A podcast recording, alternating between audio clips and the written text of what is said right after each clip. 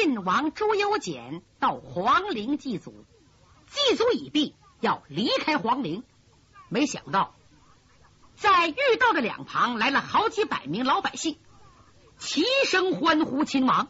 当时情况很乱，众百姓欢呼鼓噪。侯国英派出的两名杀手克氏弟兄，一看时机成熟，趁乱，两个人刷刷刷一扬手，打出五支黑虎钉，三支梅雨的弩箭。这些暗器全带毒的。只见信王朱由检身体趴在了马背上，站在远处的侯国英一看，轻轻的说出两个字儿。成了，快撤！随后飞身上马，一抖丝缰，一马当先离开皇陵。祖大寿紧跟在后边。侯国英说：“嗯，今天这事情办得干净利索，信王死都不知道是死在谁手。”魏银平一见，手脚冰凉，心想：“我那五郎死心塌地的保着朱由检，结果还没有保住。”哎全完了，不知道凤楼现在在哪，他怎么样？虽然心里惦着，可是也得跟着侯国英走。等这帮人呢进了城，来到祖大寿府，已经是万家灯火。众人进了大厅，侯国英、魏银平上手落座，祖大寿下手相陪。魏银平这才发现，侯国英身旁少了两个人。谁呀？他的左膀右臂、夏侯双杰，已经两天呐没见踪影了，不由得心中一动。莫非侯国英派这两人下手行刺？又一想，不可能，因为这弟兄二人一向自视清高，一个外号叫铁指猎石，一个叫单掌开杯，都是以力取胜，没有擅长打暗器的。况且今日。只发现两个人双手齐扬，侯国英就说成了，足见发暗器功力之高，已足令侯国英如此相信，只要暗器发出去，信王准死。就在这阵儿，燕日华悄悄进来了，对侯国英说：“哎，回禀总督大人，东方女侠道，哦。”待我亲自相迎。侯国英脚步轻盈，走出大门外。时间不大，和玉面无言、东方碧莲携手揽腕来到厅内。魏延平一看玉面无言，就想起东方启珠，心里头不是滋味，还得强作镇静。这玉面无言、东方碧莲看见魏延平，点点头。就算行礼了，对祖大寿理也不理，挨着侯国英坐下。看样子，侯国英是专门等候他的到来。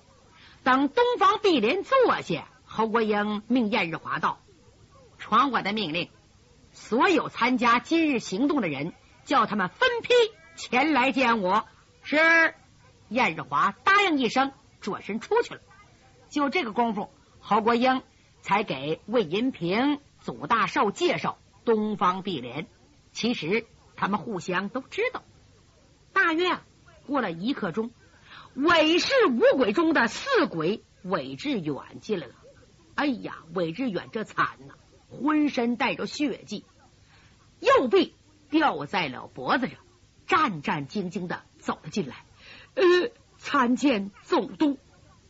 再看侯国英，他这脸呐，跟那外国鸡一样。说变就变，刚才满脸笑容，喜上眉梢，现在歘，这脸拉拉的，够十五个人看半个月。我说姓韦的，十名锦衣卫士，包括你们弟兄，怎么就剩下那一个人回来了？你受苦了，就这么平平常常的，你受苦了这句话，好像。晴天霹雳呀！四鬼扑通的跪下了，小爷，我弟兄失手，您多原谅。我可跟您多少年了？我们弟兄五人为了老爷子和小爷您，已死了四个，望您开恩，请允许小人回家务农去吧。侯国英对他毫不理睬，冷冷的看着燕日华。哎，你看，这韦老四伤得很重，你呀，送他回去吧。是。燕日华应声而起，嗖来到切近，突然把手伸出来，照定四鬼的天灵盖，啪，就是一掌，四鬼当场废命。两个锦衣卫弯下腰，抬着尸体出去了。侯国英下令杀死四鬼，好像没那事儿一样，转过脸来还是笑笑呵呵的和东方碧莲说些家常话。旁边吓坏一个人，谁呀？祖大寿，吓得他如坐针毡。就在这阵儿，从外边走进两个人。魏延平一看，进来是铁指烈石。单掌开杯，夏侯弟兄，两个人满面羞愧，垂手待立。呃，总督，我们两个回来了。因为他们俩是侯国英的心腹，虽然羞愧，并不惊慌。哪知道侯国英看他们俩，拍案而起，哼，你们干什么去了？哎，我叫你们干什么？就凭你们俩，也算是响当当的人物。这次随我出京，连连受挫。如果碰上先天无极派的高手，我也不怪你们。怎么，今天交给你们暗中行事，你又给我弄砸锅了？我派去二十名一等锦衣卫士，你们竟敢给我来一个全军覆没！该当何罪？说，你们俩还有脸见我吗？呃，小爷喜怒，夏侯双杰一齐单腿点地。老大夏侯耀武说：“哎，小爷，我们按您的指示，提前引入皇陵，潜藏在寝陵附近，掩盖的非常成功。哪知道，就在五皇子刚要踏上玉露之际。”突然出现一个高大的老和尚，腰里边挂着个酒葫芦。他突然出现，我们想杀他灭口，可万没想到他的功力太高了。摘下腰间的酒葫芦，猛吸一口酒之后，喷出一道酒箭，击倒了二十名锦衣卫士，又逐个的点了他们的气海穴，破了他们的功力，逼他们各自回家，不许他们。追随小爷，我们弟兄二人上去和他拼命，只一个照面就被他点了穴道。他还说：“看在镇山、镇峰两个小儿面上，饶我们一遭。”说完，拍开穴道就放了我们。可他我们弟兄二人在江湖上也曾自命不凡，今日遭此惨败。无颜在小爷手下效力，呃，我们打算回转昆仑，请师傅、师叔和师兄们下山，以挽回昆仑派的颜面，请小爷恩准。啊！不由得大感惊异，转过身来问东方碧莲：“哎。”东方大姐，国英年轻，对江湖上的事不太详细。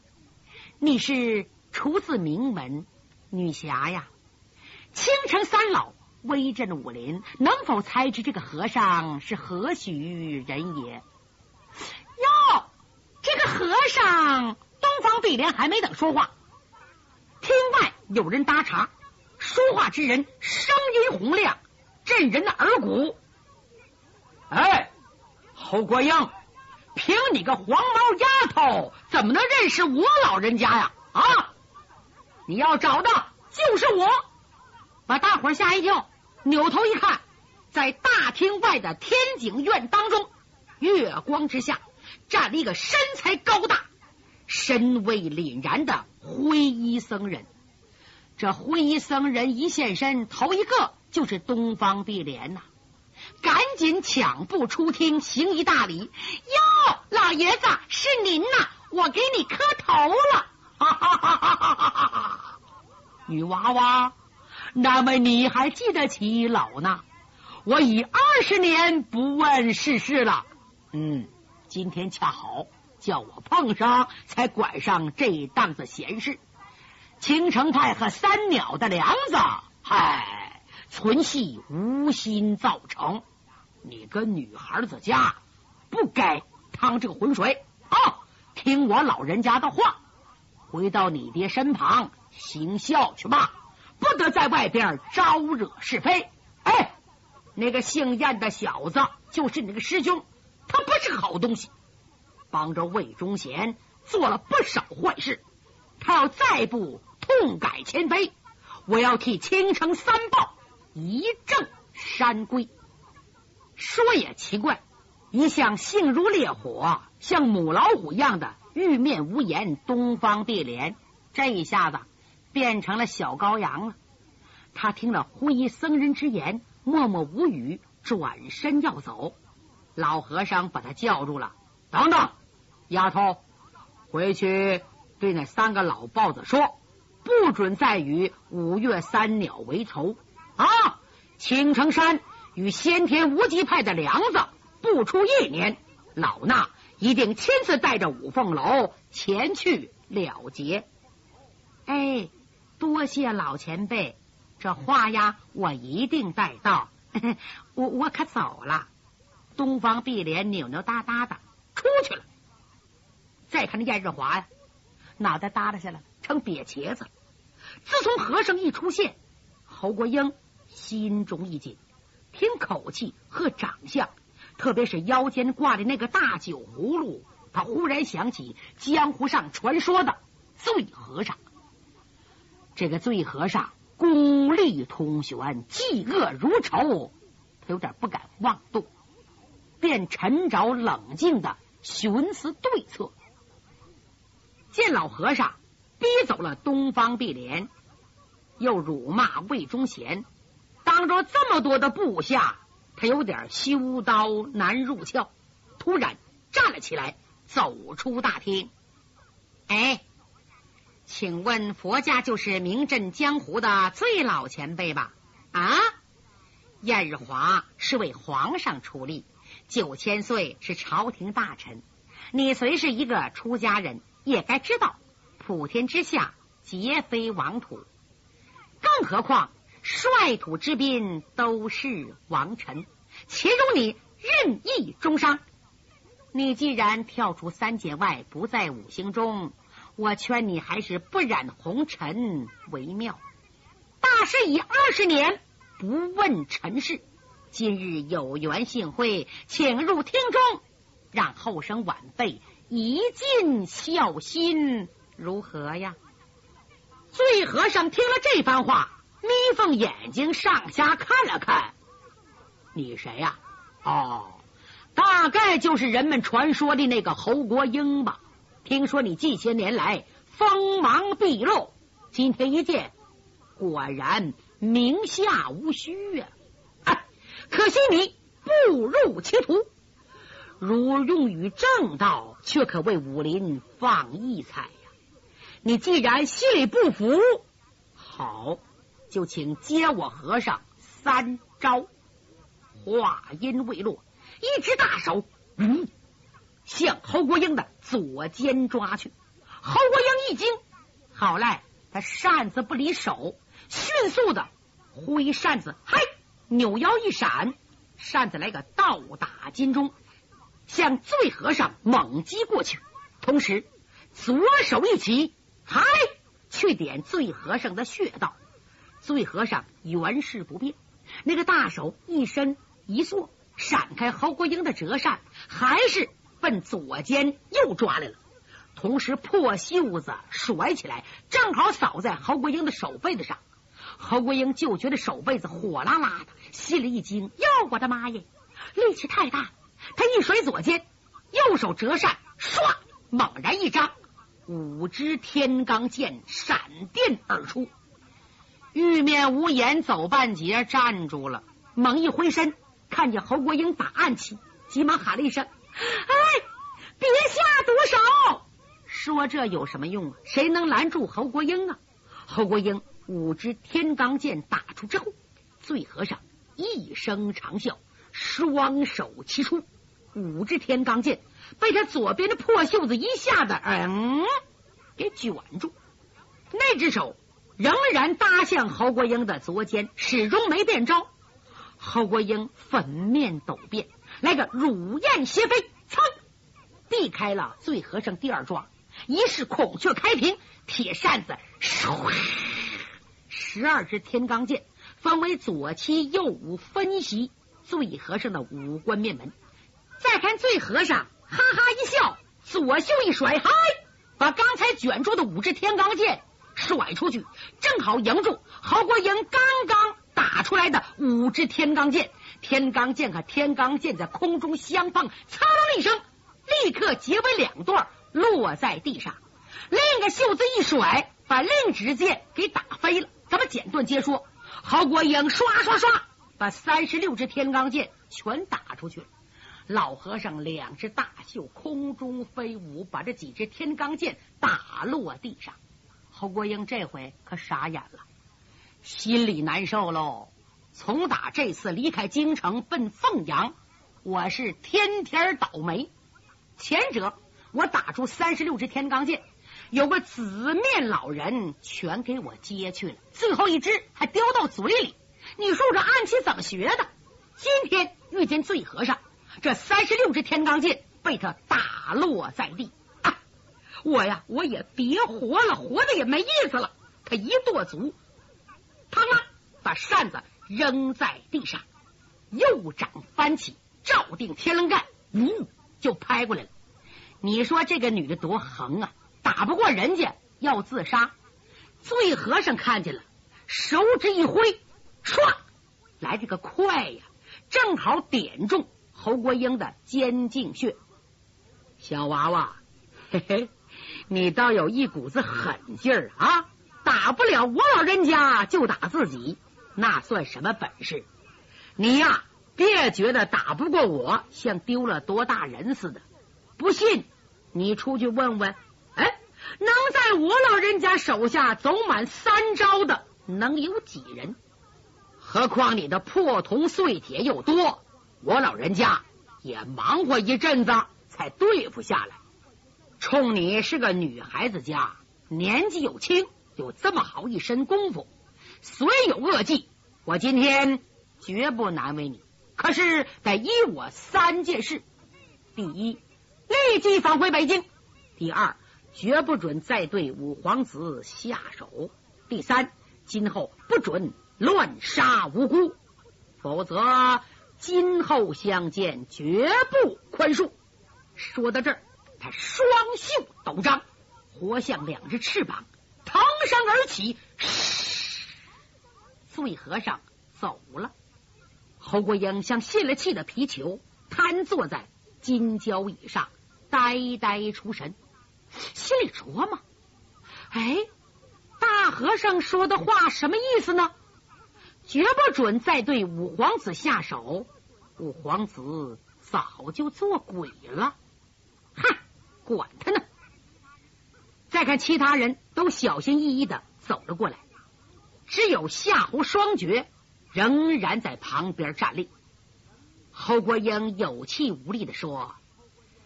唉，看样子画虎不成反类犬，这次行刺肯定是惨败无疑了。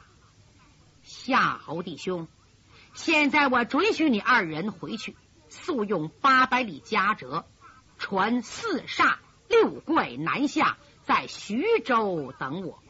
我要在徐州之济南一线设卡，和五凤楼做最后较量。如再不成，我决心退出武林。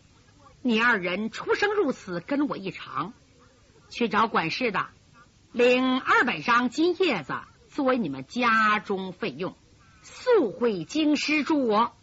说罢，他闭上眼睛，夏侯双杰慢慢的退了出来。魏银平一看侯国英垂头丧气。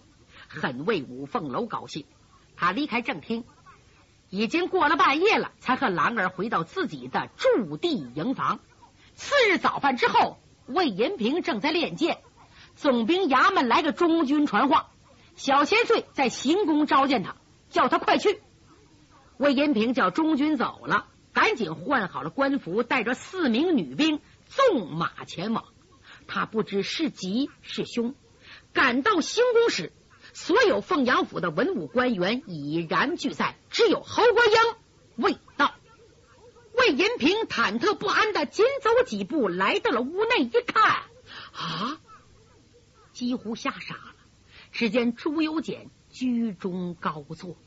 他几乎不敢相信自己的眼睛。昨天明明看见人丛中有两个人突然四手齐扬，打出毒辣暗器，怎么五皇子竟然丝毫无损？莫非小千岁也练成了不世奇功？他偷偷看了祖大寿一眼，只见他青筋暴露，热汗直流，吓得几乎不可自持。就听五皇子对祖大寿说。祖爱卿，小王这次祭灵，幸得爱卿护驾。昨日责难，故决心收回。今后望爱卿以国家社稷为重。祖大寿由于心下过度，五皇子安抚之言全都没有听见呢，还是知府朱伯谦在背后扯他了一下子，低声说：“快谢恩。”呃。呃，谢千岁！五皇子一抖袍袖，哎，众位卿家免礼平身，全都站了起来。众位卿家，小王这次奉旨祭灵完毕，决定三日后回京交旨，所有官员一律免送。哎，侯总督因病未到，孤王有一件东西，请魏郡主代。交说到这儿，一摆手，那个黄面裘须的侍卫捧过一个小小的铁盒，交给了五皇子朱由检，亲自打开看了一下子，嘎嘣，又盖好，交给黄面侍卫，命他送到魏银平面前。这个人拿着铁匣，往魏银平面前一递，低低的一声说：“请收下吧。”啊！魏银平一抬头，正和黄面侍卫的目光唰碰到一块儿。这个眼神这么熟悉，这么亲切。哦，魏银平不禁心头一颤。我明白了，原来这个黄面侍卫冒名吴梦琪者，正是五凤楼。哦，是他呀！怪不得五皇子安然无事。他怕被别人看出破绽，不敢再看五凤楼。只见信王袍袖一抖，众文武告辞出宫，各自回府。再说魏银平怀抱铁匣和狼儿，赶紧到侯国英的住处。到里边一看，侯国英什么病没有。他把参见五皇子的情况详细说了一遍。英姐姐，信王赐给你个铁匣，叫我交给你。侯国英接过来，嘎巴打开一看，啊，可吓坏了。里边放着八支暗器，有三支是梅雨的弩箭和五支黑虎钉。这暗器打制精巧，放着蓝光，是用毒药喂过的。侯国英一看，脸上肌肉一阵收缩。哎呀，这暗器是刻光斗、刻金斗的。哎，我空有庞大锦衣卫士和众多武林高手，竟连一个小小先天无极派的人都斗不过，屡战屡败。哦，我明白了，那黄面侍卫竟然是犯官之后五凤楼所办。昨天出灵之时，他化妆成五皇子，才使我功败垂成。哎呀，他接暗器的手法也太厉害了！看来我又败了。五凤楼啊，五凤楼，我侯国英要斗不过你，誓不为人。